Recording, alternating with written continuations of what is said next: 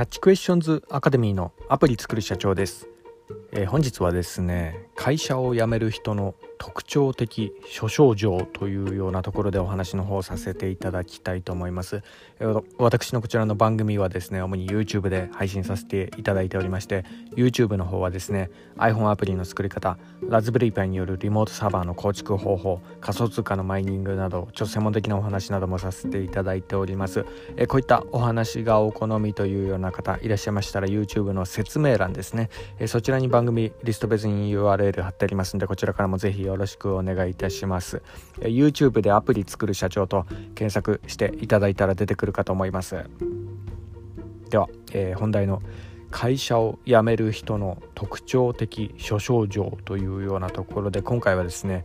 会社シリーズのお話になります、えー、IT エンジニアね、えー、結構私のこちらの番組、えー、見てる方多いとは思うんですけどこの IT エンジニアはですね、えーまずあの転職する人が多いんですよね。はい、で、まあ、こちらねあの急にこの周りで働いていた人があのいなくなったとか、えー、なんかね一緒にこうプロジェクトとかやってたりするとですねメンバーがこう急に消えてね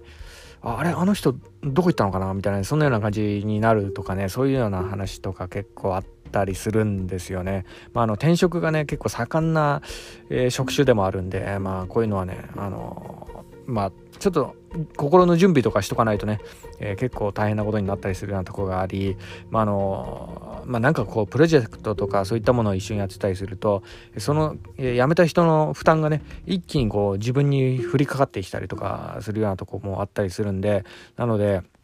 自分のね仕事もこうてんてこまいになる、えー、こともあるので、まあ、だからこそですよね、えー、人の見極めっていうのはですね、えー、ビジネスの場面でこうサラリーマンが生き残るために結構非常に重要なスキルでもあったりします。はい、で管理職であればなおですよね、えせっかくねこう手塩にかけて育てた部下がこう急に消えてしまったりとかね、えそういうようなこともあるので、まあ、こんなんならねえ別の人にそのプロジェクトをアサインすればよかったとかねそんなようなことにもね陥らないためにも、え、この見極める目ですよね。ここをちょっと大切にしていただきたいようなとこがありますが、え、そんな中でですね本日はその会社から消えていく人の特徴を、えー、お伝えさせていただきたいと思います。これはあの私の実体で実体験とか、えー、まあ、あの周りの人から聞いたあのエピソードとか、まあ、そういったところからこういろいろ、ちょっと引用させていただいているところもありますけど、まあ、とにかくねあの、まあ、辞める会社を辞める理由としてもいろいろあるんですけど例えばあの家庭の事情とか病気とか出産とかね、えそういったものはね、まあ、これはまあしょうがないかなってこう諦められるところもあるんですがやっぱ一番厄介なのはねあの自己都合による退職ですよね、え勝手になんかね自己都合で辞めていっちゃうような人。でこれあの残されたメンバー側からしたらですねやっぱちょっともう少しいてくれよとかそういうような場面とかって結構あったりするんですよね。やっぱあの一緒にこうプロジェクトのであの仕事やってたりとかしたらですね、えーまあ、なのでこういったまあ、ことにね、えー、急にならないようにするためにも、まあ、あの自分のね心の準備をするためにもそのまあ、この自己都合で勝手に辞めてしまう人の特徴をね一つ今回ちょっとお話の方させていただきたいと思います。でこのね自己都合で退職する、えー、人の、えー、まあ、まあ人に関してはですね大きく分けて2系統あるんですね。はい。でそれぞれ、えー、若干判断指標がちょっと異なったりするようなところがあります。はい。まあ、あのその2系統というのはですねバリバリ仕事ができる人の場合と、えー、全然仕事ができない、えー、人の場合のこの2系統なんですけどまずはですねこの、えー、バリバリ仕事ができる人の場合で、えー、自己都合で、えー、退職する、えーまあ、あのことになるこう前兆の諸症状としてはですね、えー、まずあのバリバリこう仕事ができる人っていうのはですね会社でも結構発言力が強かったりするようなとこがあるんですよね。でその発言を一つちょっと見てみると、まあ、結構あこの人そろそろ辞めるかなっていうのがね分かったりするようなとこがあります。で、まあ、どういう発言にこう気を配ってたらいいのかっていうようなとこなんですけど、えー、このタイプはですね、えー会社からこう辞める末期の、えー、症状になってくるとですねやたらね上司とか権力者にこう立てつくような、えー、仕草をし始めます。はい。まあ、ここまで来ると辞める一歩手前のね前兆になってますね。はい。まああのここまでになってくるとですねもう次に行くところが決まってたりとかもしくはね別の会社から声がかかってたりとかそういうようなあの場合があったりするんで結構強気に出てきたりするようなところがあるんですよね。で、まあ、この自分のこの意見とかこの会社の上層部は受けてえー、受け入れてくれるのみたいな感じでその反応を試すようなね最後の確認みたいな感じで結構な上司とか、社長とか、えー、権力者のところにこう立てついたりするようなところがあるんで、まあ、この部分はですね、えそこの反応から少しちょっと感じ取った方がいいかもしれないですね。まあ、あのこんなね反抗するような態度の人だったっけっていうような感じでね周りの人で、えー、感じられるようなとこがあったらですねその人はもしかしたらあの一歩、えー、辞める前の、えー、状態なのかもしれないので、え少しね、え心の準備はしといた方がいいかもしれないですかね。はい、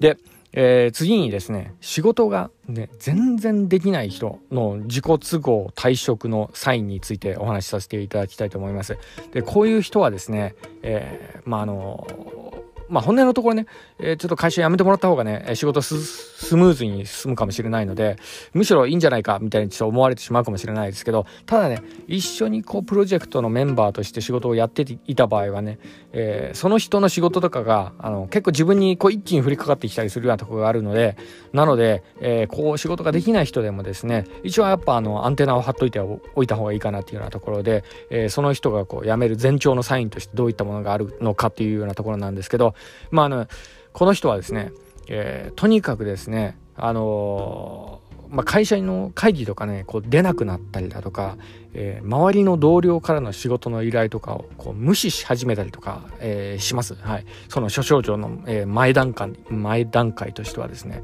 で、厄介なのはですね、あの、前のバリバリ仕事できる人はですね、やっぱね、最後立つ鳥後を濁さずっていうか、ちゃんとね、仕事の引き継ぎとかそういったところまでこう気配りして、やるべきことはちゃんとやって、まあそこで義理をこう、あの、ちゃんと